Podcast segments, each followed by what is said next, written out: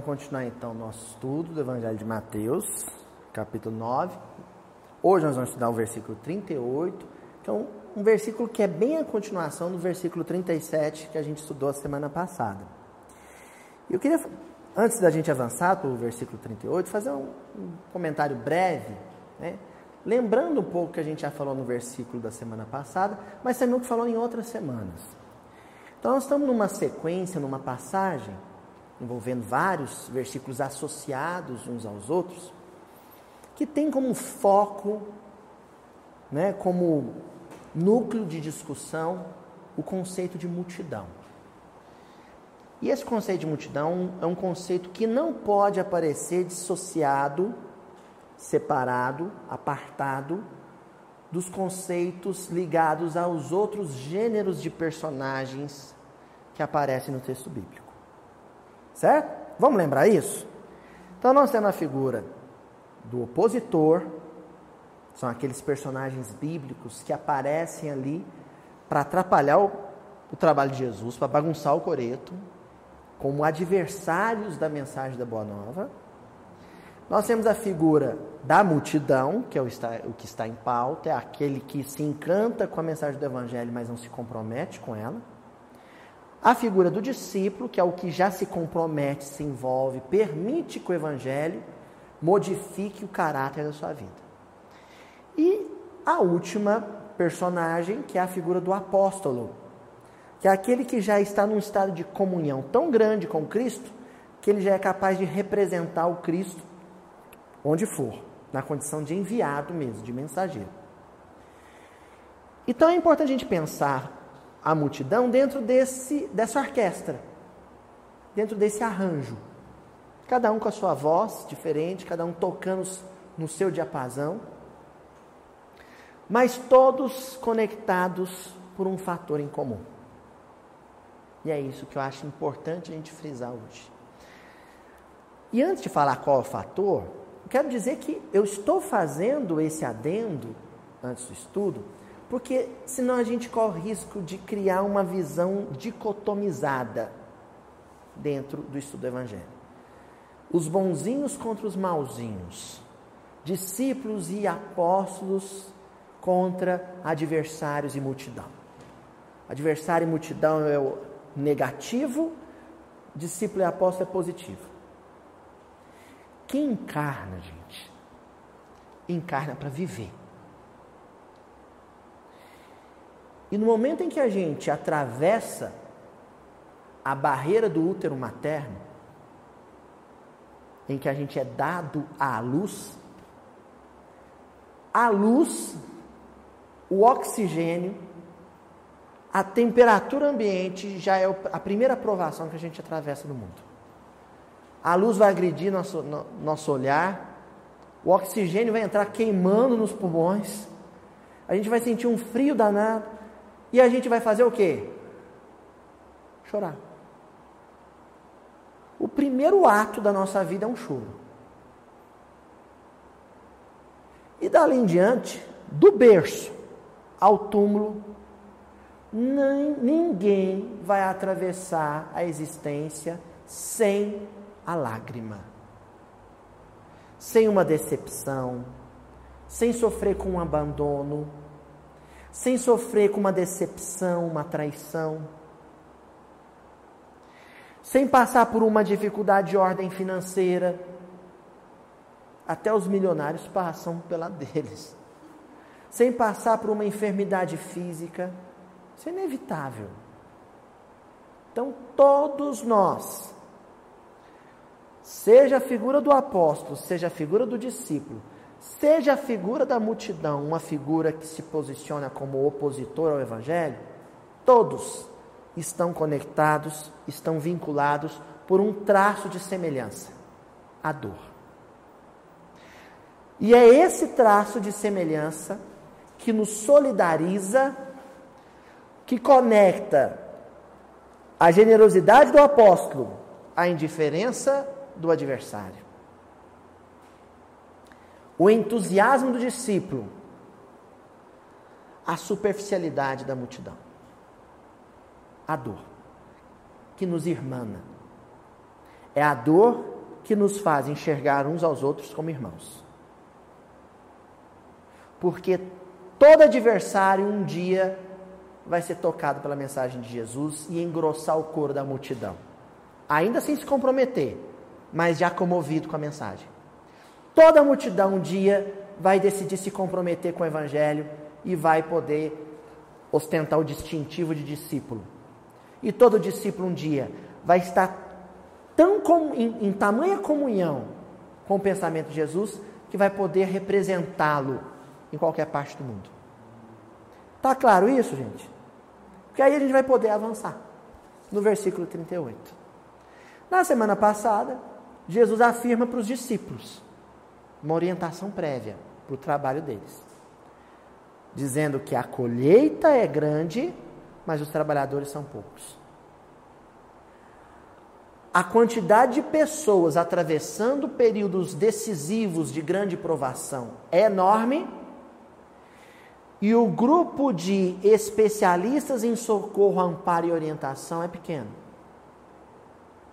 Porém, a fé, a sintonia, a harmonia desses discípulos com os propósitos do alto é tamanho que eles serão capazes, mesmo sendo poucos, de cumprir com a missão já que o tema do Evangelho de Mateus, após o capítulo, capítulo 10, é a missão. É a responsabilização dada a cada um. Está claro? Podemos ler o versículo 38? Em Mateus 9, 38, Jesus continua dizendo aos discípulos: Rogai, portanto, ao Senhor da colheita, para que envie trabalhadores para a sua colheita. Rogai, portanto, ao Senhor da colheita, para que envie trabalhadores para a sua colheita. A primeira palavra que nós vamos destacar aqui é o rogai. E depois nós vamos estudar o enviar. Mas a primeira, que vai estar aparecendo aqui no vídeo agora, em destaque, é rogai. E essa palavra em grego, no original grego, né, de onde o Haroldo tirou a sua tradução, é deomai. Deomai é a palavra grega. O que, que essa palavra contém em termos de sentido que pode ainda enriquecer a palavra em português que o Haroldo escolheu para tradução? Deomai é aquilo que se pede com ênfase face a uma grande necessidade. Vamos dar alguns exemplos? Começa um princípio de incêndio na sua casa. Você pega o telefone e liga 193 para o bombeiro. Como é que você faz o pedido de socorro para eles? Hein? Você liga e fala assim: é, é do bombeiro? Boa noite. Meu nome é Aloísio Ferreira Elias. E eu gostaria de solicitar, quando der, quando for possível, se vocês estiverem passando por aqui, que dê uma paradinha. e o fogo pegando. Dê uma paradinha na porta da minha casa e, por obsequio, jogue uma aguinha, um, né, um, um pó químico de extintor para apagar o fogo da minha casa. É possível? É assim que a gente faz o pedido? Vamos então agora definir Deomai? Alô, bombeiro, tá pegando fogo na minha casa. Corre, acode, vem apagar rápido, não demora não. Isso é o rogai que aparece no versículo. É um pedido suplicante. É um pedido enfático. É uma rogativa que vem lá do interior, lá do íntimo. Acode rápido, socorre rápido, porque a urgência é grande. Nós não falamos que a multidão, cada indivíduo, cada coração que compõe a multidão, está atravessando o seu instante dourado, o seu momento de maior provação, de maior necessidade de ordem espiritual? Então, a rogativa para que um discípulo, um especialista, um ergatai, que nós vimos a semana passada, chega em socorro desse indivíduo, deve ser uma rogativa enfática, carregada de emoção, de sentimento. Isso é um ergatai. É assim que é feita a rogativa. A intensidade da rogativa deve ser proporcional à urgência do socorro. Definimos. É isso. A força da rogativa deve ser proporcional à necessidade, à urgência do socorro. Ficou claro isso? Ó? Certinho? Podemos avançar? Pois bem.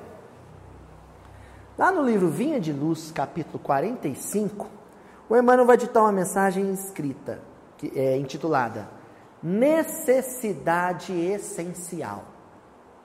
Necessidade essencial. Certo? Imaginem o pessoal lá do Fraternidade Sem Fronteiras, a ONG que eu sou apaixonado, o trabalho do Wagner, do pessoal lá da Fraternidade Sem Fronteiras. Você liga na Fraternidade Sem Fronteiras, ou melhor, contrário, já que estamos falando de rogativa, o Wagner põe um recadinho lá no Facebook, lá no perfil, dizendo: ó, estamos com urgência de medicamentos. A necessidade é muito grande. Precisamos de auxílio para levar para as aldeias medicação analgésica. Aí você liga e fala assim: olha, mas eu tenho aqui umas caixas de leite. O pessoal da fraternidade vai dizer: olha, é muito bem-vinda, mas a nossa necessidade essencial, ou seja, aquilo que mais estamos precisando, aquilo que é mais urgente, que é para ontem, é medicação.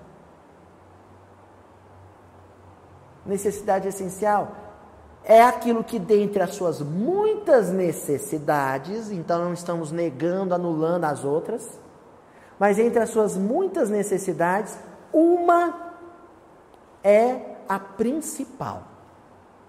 É o que o Emmanuel vai comentar nessa mensagem.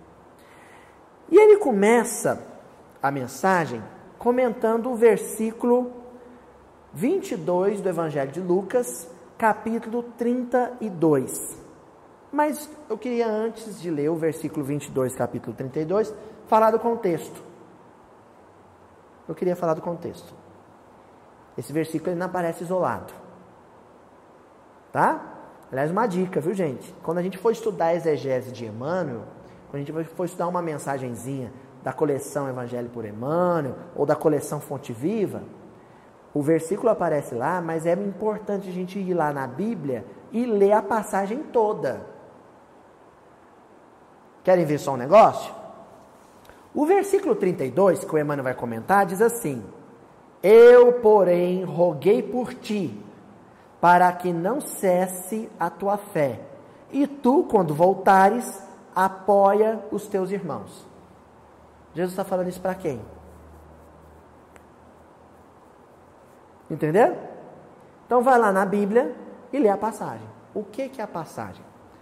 A última ceia o último Seder de Pesach, de Páscoa, a última ceia, começa uma discussão entre os discípulos. E a fala do versículo que nós estamos estudando é Jesus falando com os discípulos, hein? Começa uma discussão entre os discípulos sobre qual deles seria o maior de todos. Acho que das falas dos discípulos é o episódio mais inútil descrito no Evangelho os discípulos começam entre eles discutir qual que é o maior, qual que é o mais importante. Eu preciso dizer qual dos discípulos liderava a discussão? Vou deixar vocês chutarem. Quem?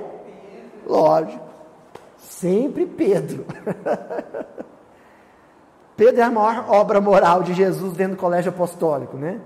Então Pedro é quem conduzia a discussão. Jesus se dirige então a ele, que nem o professor se volta para o líder negativo da turma, né? Então Jesus se, se volta para ele e no versículo 31 diz assim: Simão, Simão, Satanás pediu vocês para peneirá-los como trigo. Simão, Simão, Simão, Satanás pediu vocês para peneirá-los como trigo. Vamos entender isso antes? Antes de avançar com a mensagem do Emmanuel, as forças adversárias, os opositores, que nós já descrevemos aqui, que podem ser desencarnados ou podem ser encarnados, vão submeter sempre os discípulos, qualquer discípulo, a testes, a tentações, a processos cabulosos de sedução. O Haroldo citou no Gênesis, episódio 50, recém-lançado, sobre o trabalho da serpente. Uma das coisas que eu mais gostei do que o Haroldo comentou é que a serpente é o animal escolhido porque ela é sorrateira. Não é isso que ele comentou? Quem assistiu? Pensa, avó. Um boi entra na sua casa, você não vai ver que o boi entrou? O Haroldo deu o exemplo da onça. Uma onça entra pela janela, você não vai ver que ela entrou? Mas e uma serpente? Você percebe que ela entrou na sua casa? E no estudo do Evangelho, casa representa o quê? Mente, mundo mental. Então, sorrateiramente, discretamente, a sugestão mental infeliz, advinda de um opositor, de um adversário do Evangelho, vai penetrar nossa casa mental. Uns vão aderir à sugestão, uns vão acolher a sugestão, outros vão resistir à sugestão infeliz. Isso é uma peneira.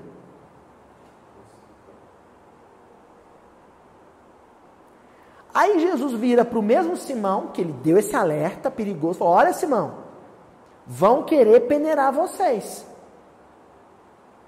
E ao, poucos vão resistir. E aí Jesus faz a sua rogativa. Que é uma rogativa que a gente já mencionou aqui. Uma rogativa deomai. Uma rogativa carregada de sentimento de força e, e vigor espiritual. E a rogativa, que é o versículo 32, é a seguinte: Eu, porém, roguei por ti. Vocês imaginam Jesus rogando a Deus? Roguei por ti, para que não cesse a tua fé. Para que não cesse a tua fé. O que, que é fé? É acreditar em Deus? Fé é fidelidade ao compromisso assumido.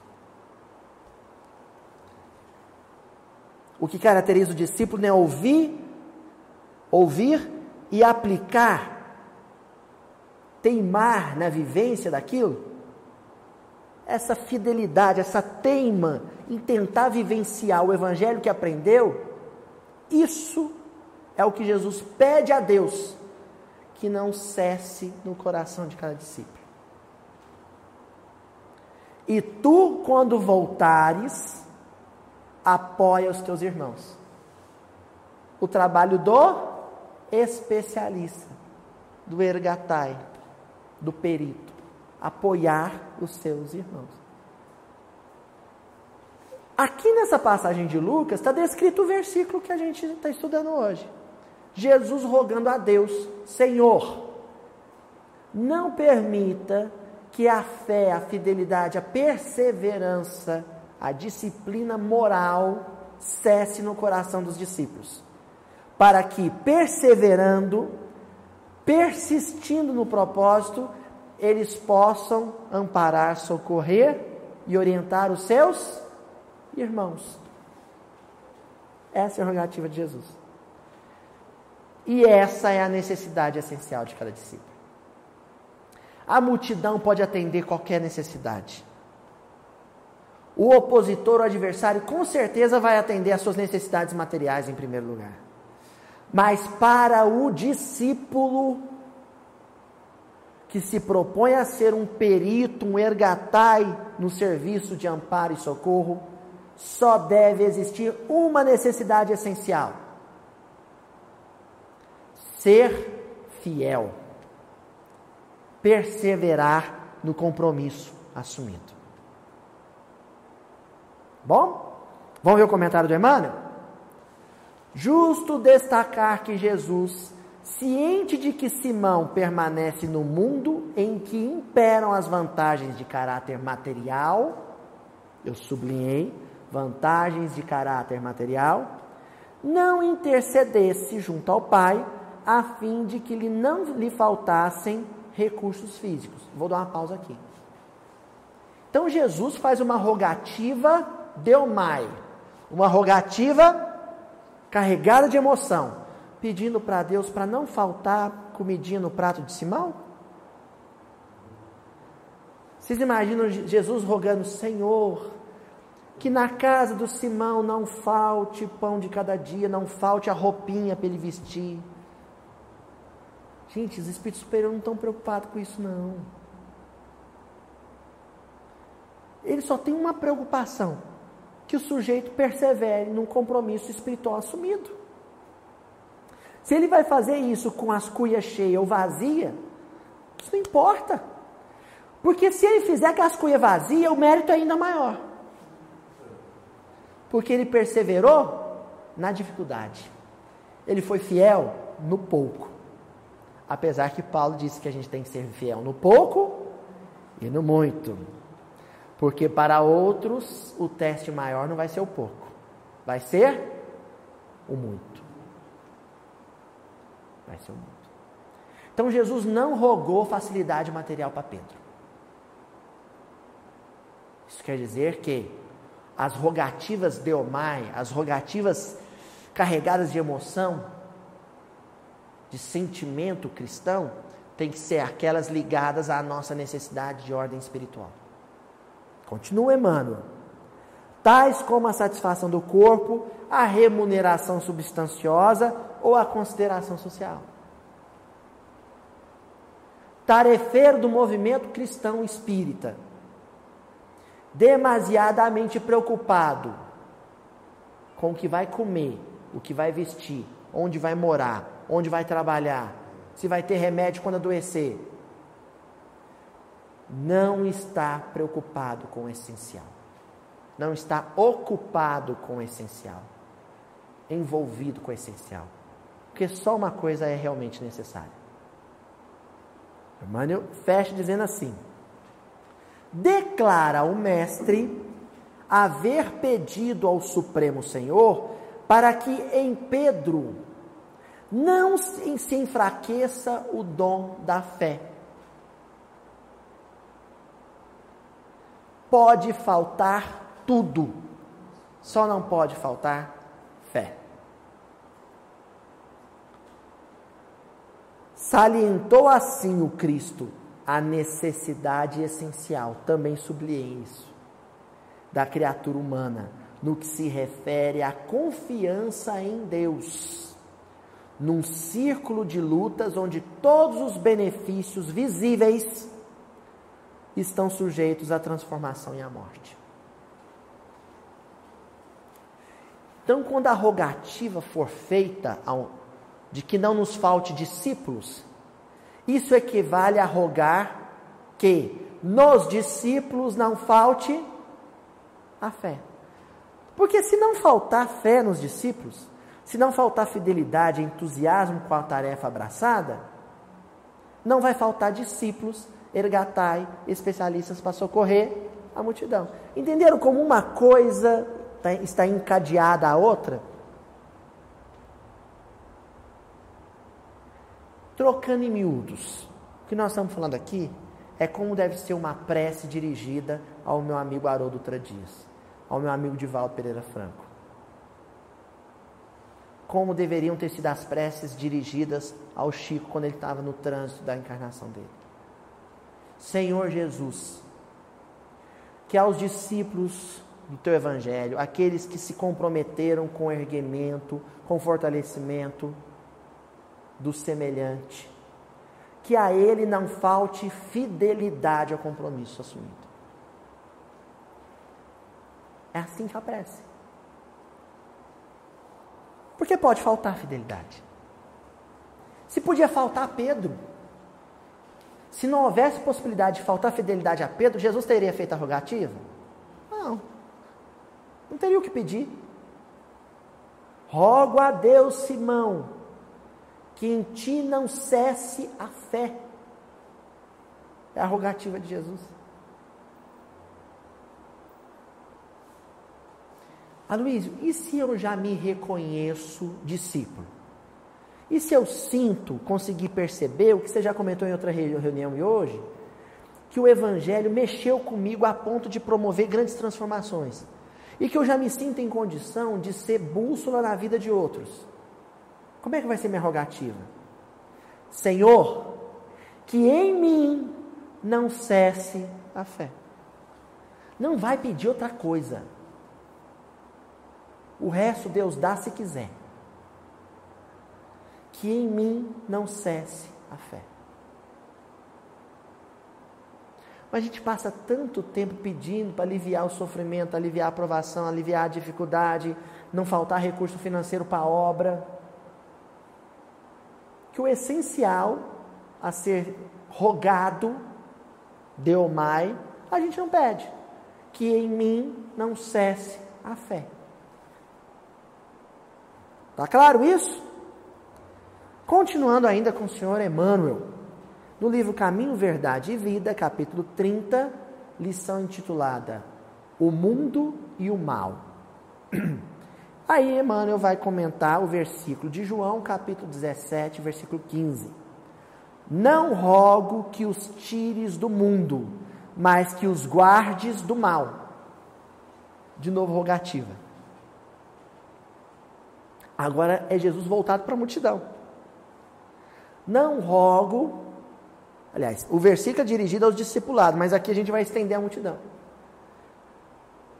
Porque o Cristo ora, gente. Quantas e quantas ocasiões ele orou? A gente às vezes não pensa isso, mas Jesus reza. A sua, toda a sua trajetória, ele fez várias orações. E nas rogações de Jesus em relação ao discipulado, e isso se estende à própria multidão, não é de privar o discipulado ou privar a multidão das tribulações e das dificuldades do mundo. Não é retirar a gente do mundo. Não é nos, não nos furtar, não é furtar-nos dos testemunhos das dificuldades do mundo. É a de se resguardar contra o mundo, ou se resguardar do mundo que quer dizer estar no mundo, mas permanecer fiel. É praticamente a mesma rogativa. Outro dia eu estava escutando a Ila contar um negócio que eu achei impressionante. Ela explicando como é que era o batismo, não sei se é essa palavra, mas a formatura de um discípulo de um rabino, de um grande mestre na Israel do tempo de Jesus. Como é que funcionava? Depois de anos de estudo da lei, junto ao grande mestre, ao grande rabino, quando esse, esse discípulo chegava no ponto de se tornar também o mestre, sabe como é que era a travessia né, iniciática dele? Primeiro ele tinha que ir para o deserto, ficar alguns dias no deserto. Porque era na, nas dificuldades do deserto que ele ia enfrentar os seus demônios internos. Mais do que os seus demônios internos, os abutres espirituais no, no derredor. Porque o deserto te leva ao limite da resistência física. No deserto você tem falta de tudo. E mais, no deserto você vive o que pode ser uma das maiores, um dos maiores padecimentos para a alma humana, a solidão. Então o sujeito ia lá e ficava 30, 40 dias no deserto. Ali ele ia ser tentado de todas as formas. Se ao retornar para o perímetro urbano, ele tivesse conservado o mesmo entusiasmo, mesmo, a mesma fidelidade, a mesma fé, ele passou nessa primeira provação. Então, os 40 dias de Jesus no deserto foi uma situação dessa. Só que Jesus foi autoimposto, ninguém mandou ele para lá. Ele quis passar por isso, tal qual todo rabino passa. E os demônios do Cristo não eram internos, né? eles eram só os externos, as entidades que, que assediaram o Cristo. O Cristo permitiu isso, numa situação extrema, de privação extrema. Só que a provação passada para o discípulo não se resumia a isso. A provação mais difícil vinha depois. Depois de ficar na solidão e na privação no deserto, você sabe o que o discípulo teria que suportar para se tornar um mestre também? A praça pública de uma grande metrópole. Aí, outro extremo, né? Aí é o barulho, a balbúrdia, o tumulto, a perturbação da multidão. Se ele passasse por isso também sem sem perder a fé, porque os dois extremos, né? Você vai para o sertão nordestino, no ermo, no meio da caatinga, com um cantil de água. É uma provação terrível.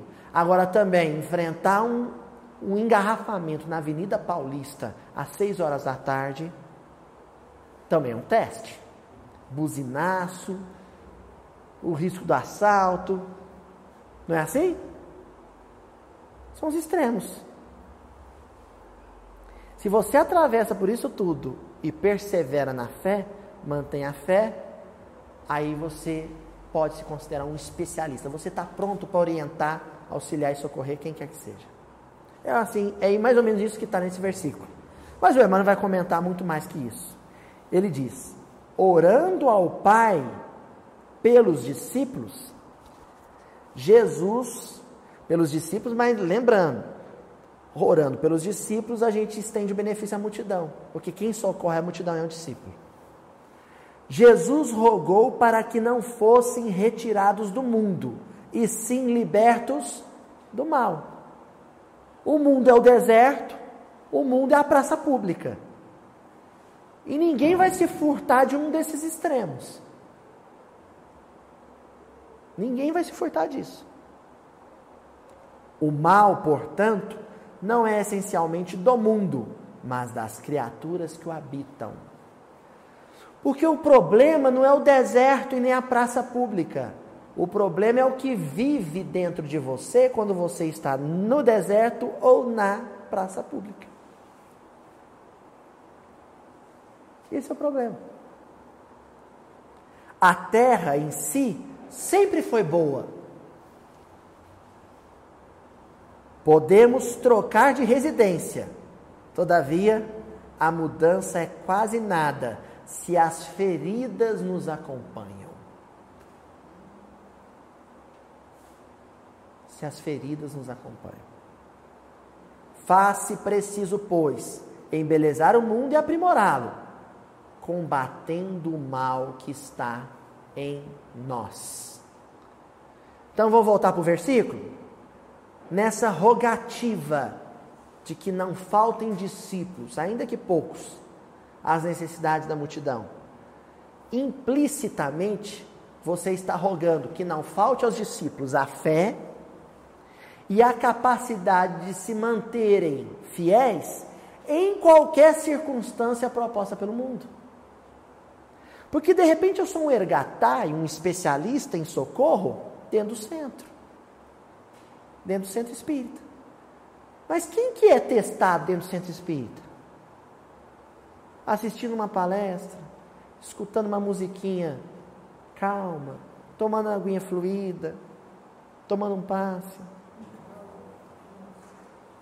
Não é? A pergunta é: se o sujeito consegue se manter especialista em socorro quando ele está sendo assediado por encarnados e desencarnados quando ele está no turbilhão dos acontecimentos políticos, no meio da multidão. Ou quando ele está padecendo privações de ordem material e sozinho, abandonado. Essa é a questão. O sujeito só é especialista mesmo, só é perito, Só é o cabra que sabe fazer, conforme disse a Ilha. Se ele faz, se ele socorre, se ele reergue, se ele ampara, estando no deserto ou estando no meio da multidão. Tá bom? Continuando. Faz-se preciso, pois, já mencionei, aliás, estou relendo, embelezar o mundo e aprimorá-lo, combatendo o mal que está em nós. Li novamente, para enfatizar isso. Tá bom? Só que até agora nós comentamos a rogativa. Aí tem a resposta. A gente vai rogar a Deus o quê? Que Deus envie. E a palavra em grego para envie é equibalo. Equibalo. Esse equibalo, gente, no começo da reunião nós falamos sobre a pessoa ligando para o corpo de bombeiros. Ou deu mãe. Corre, manda um carro aqui para apagar o fogo, está pegando fogo na minha casa. Não é assim? Aí quem atendeu o telefone, na hora que for mandar os bombeiros, vai virar e falar assim: Pessoal, atenção, um minuto de atenção de todos. Olha, quem puder, tiver com tempo em condições, quando estiver passando por perto da casa do endereço tal, dá uma paradinha lá e tenta apagar o fogo, tá? Mas ó, não precisa de pressa, não, vai quando estiver disposto. É assim? Claro que não.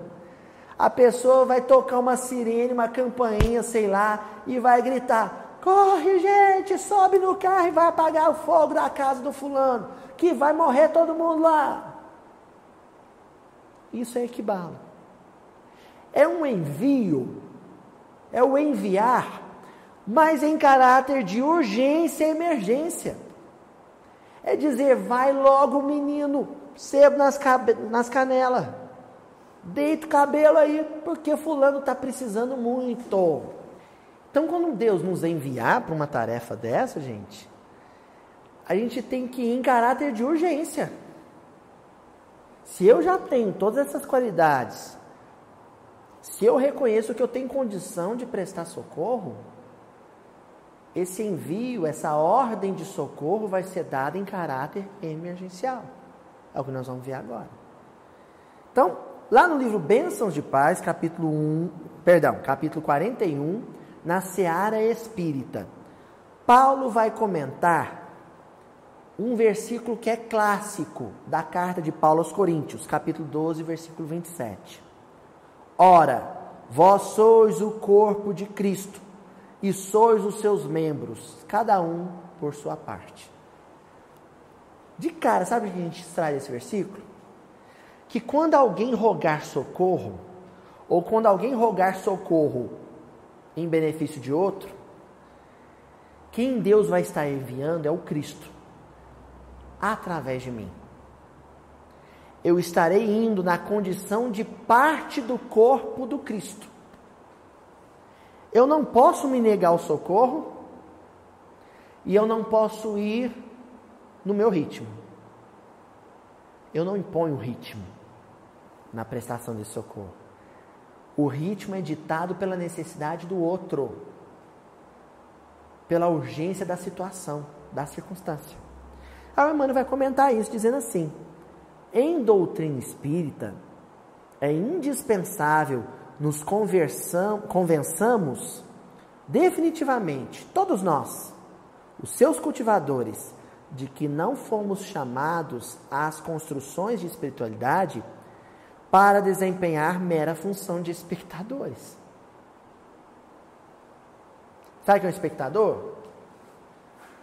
O espectador é aquela turma que, quando a casa está pegando fogo, fica lá da calçada, nossa, sabe, os populares. O bombeiro passa a corda e o povo fica do lado de lá da corda, assombrado. Aí, quando o bombeiro socorre salva alguém, a turba bate palma. Não. O discípulo não fica do lado de lá da corda, expectando, assistindo. O discípulo está no carro de bombeiro. O discípulo vai entrar dentro da casa em chamas. O discípulo vai se queimar também, vai respirar fumaça junto com quem está sendo socorrido. O discípulo é bombeiro. E ele age, o bombeiro age, age conforme a urgência da situação. Tá bom? Observar que as edificações do bem comum, acima de tudo, pertencem a nós, que lhes percebemos a urgência e a necessidade. Só quem sabe da urgência de um socorro de incêndio mesmo é duas partes: quem está sofrendo com incêndio e o bombeiro. A plateia que vai assistir o socorro não se dá conta da urgência, não tem noção da emergência. E não há outros que ainda não despertaram em espírito para considerar-lhes a importância. Porque dentro da multidão tem quem, tá, quem está vivendo o momento oportuno, o instante dourado, e o outro que ainda não está vivendo. Para a multidão que não está vivendo o instante dourado, gente, o instante dourado do outro não representa muita coisa, não. Não representa quase nada. Só tem um coração capaz de sofrer e sentir a urgência da necessidade espiritual de alguém. Quem já despertou para o Evangelho suficientemente para se comprometer com ele: o discípulo ou o apóstolo. O adversário vai impor dificuldade. A multidão, se não está vivendo a dificuldade, vai só expectar, vai só assistir, vai só observar. Agora, se eu já sou discípulo, eu tenho que me envolver, eu tenho que me lançar ao trabalho. Tá bom? Livro Fonte Viva, capítulo 105, lição Sois a luz. Outro versículo clássico do Evangelho. Mateus capítulo 5, versículo 14. Vós sois a luz do mundo. Não se pode ocultar uma cidade situada sobre um monte. O Emmanuel comenta.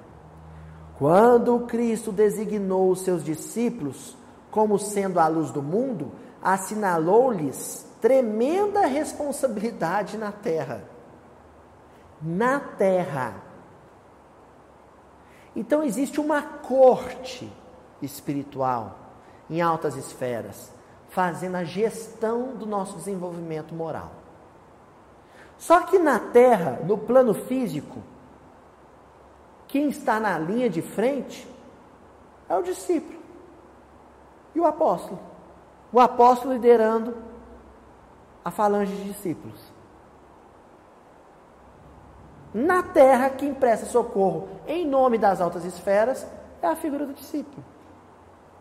Vocês perceberam que a gente está preparando a cama para os próximos estudos, né? Porque a gente vai entrar agora no estudo sobre discipulado, na semana que vem. A missão da luz é clarear caminhos, varrer sombras e salvar vidas.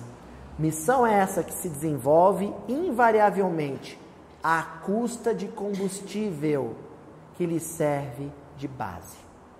A chama da candeia gasta o óleo do pavio a iluminação elétrica consome a força da usina.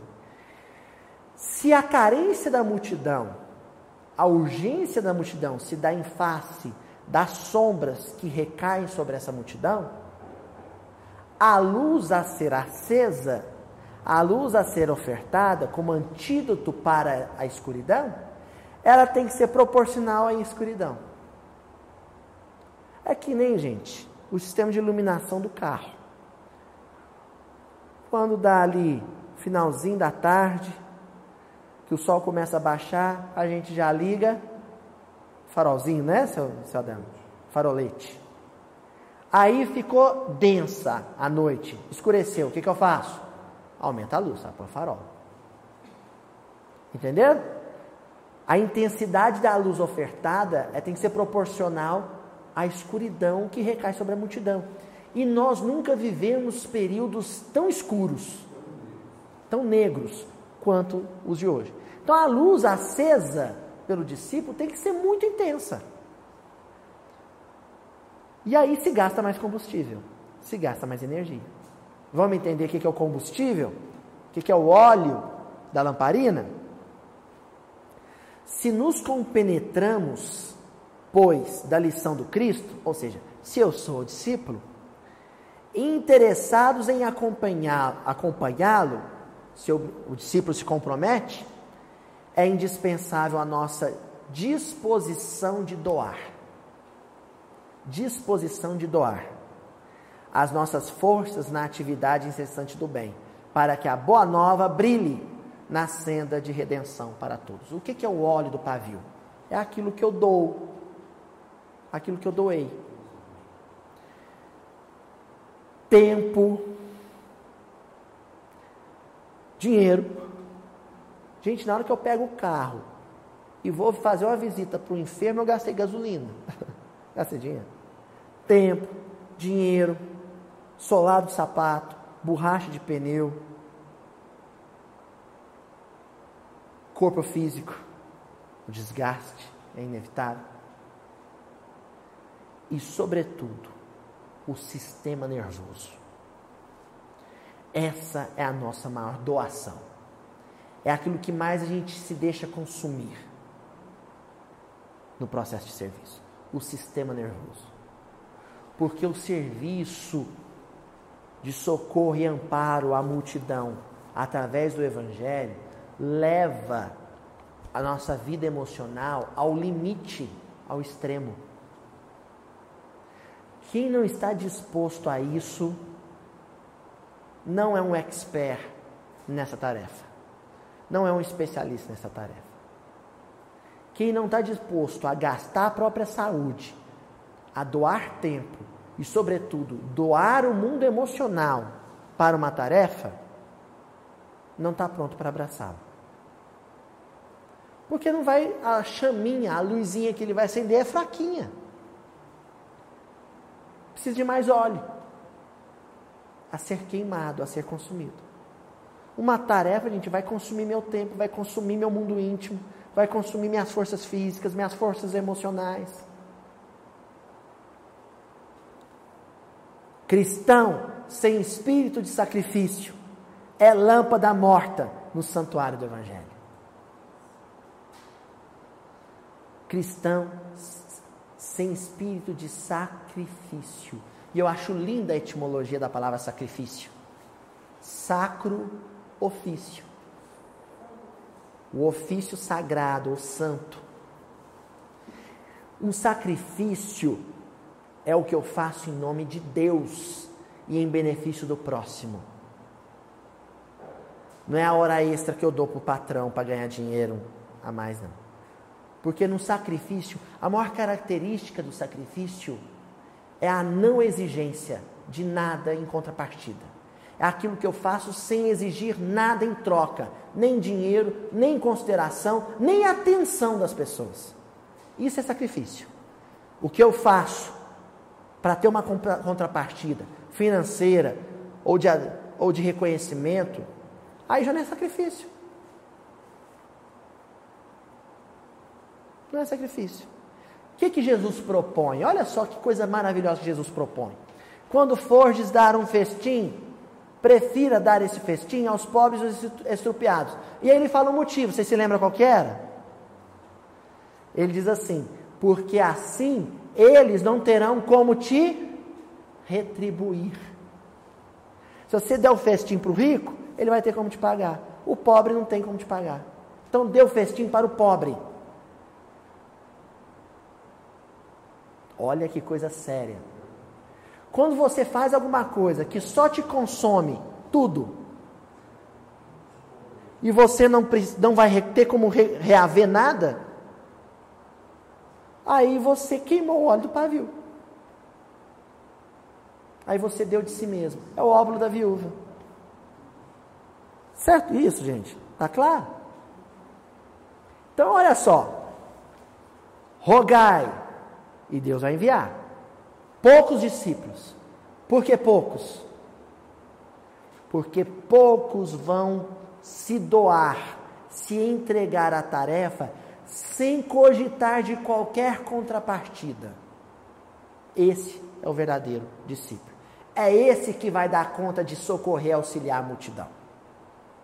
É esse que vai conseguir transformar multidão em discípulo. Discípulo só tem êxito na sua tarefa de socorro à multidão quando consegue fazer a multidão deixar de ser multidão. É que nem assistência social, gente. Assistência social que só põe comida no prato, mas não consegue fazer o outro sair da pobreza. Discípulo que auxilia a multidão, mas a multidão continua a ser multidão, vaquinha de presépio, rebanho sem, sem orientação. Discípulo que é discípulo transforma a multidão em discipulado. E ele só faz isso com a total e integral entrega ao serviço do Evangelho com Jesus. Tá bom? Um abraço para todo mundo até semana que vem. As pessoas emocionam, todo mundo chora quando o Divaldo faz uma prece no final. Não é simplesmente chorar, é ficar noites sem dormir, meditando, digerindo aquilo que ouviu e depois não conseguir mais ser o mesmo depois daquilo.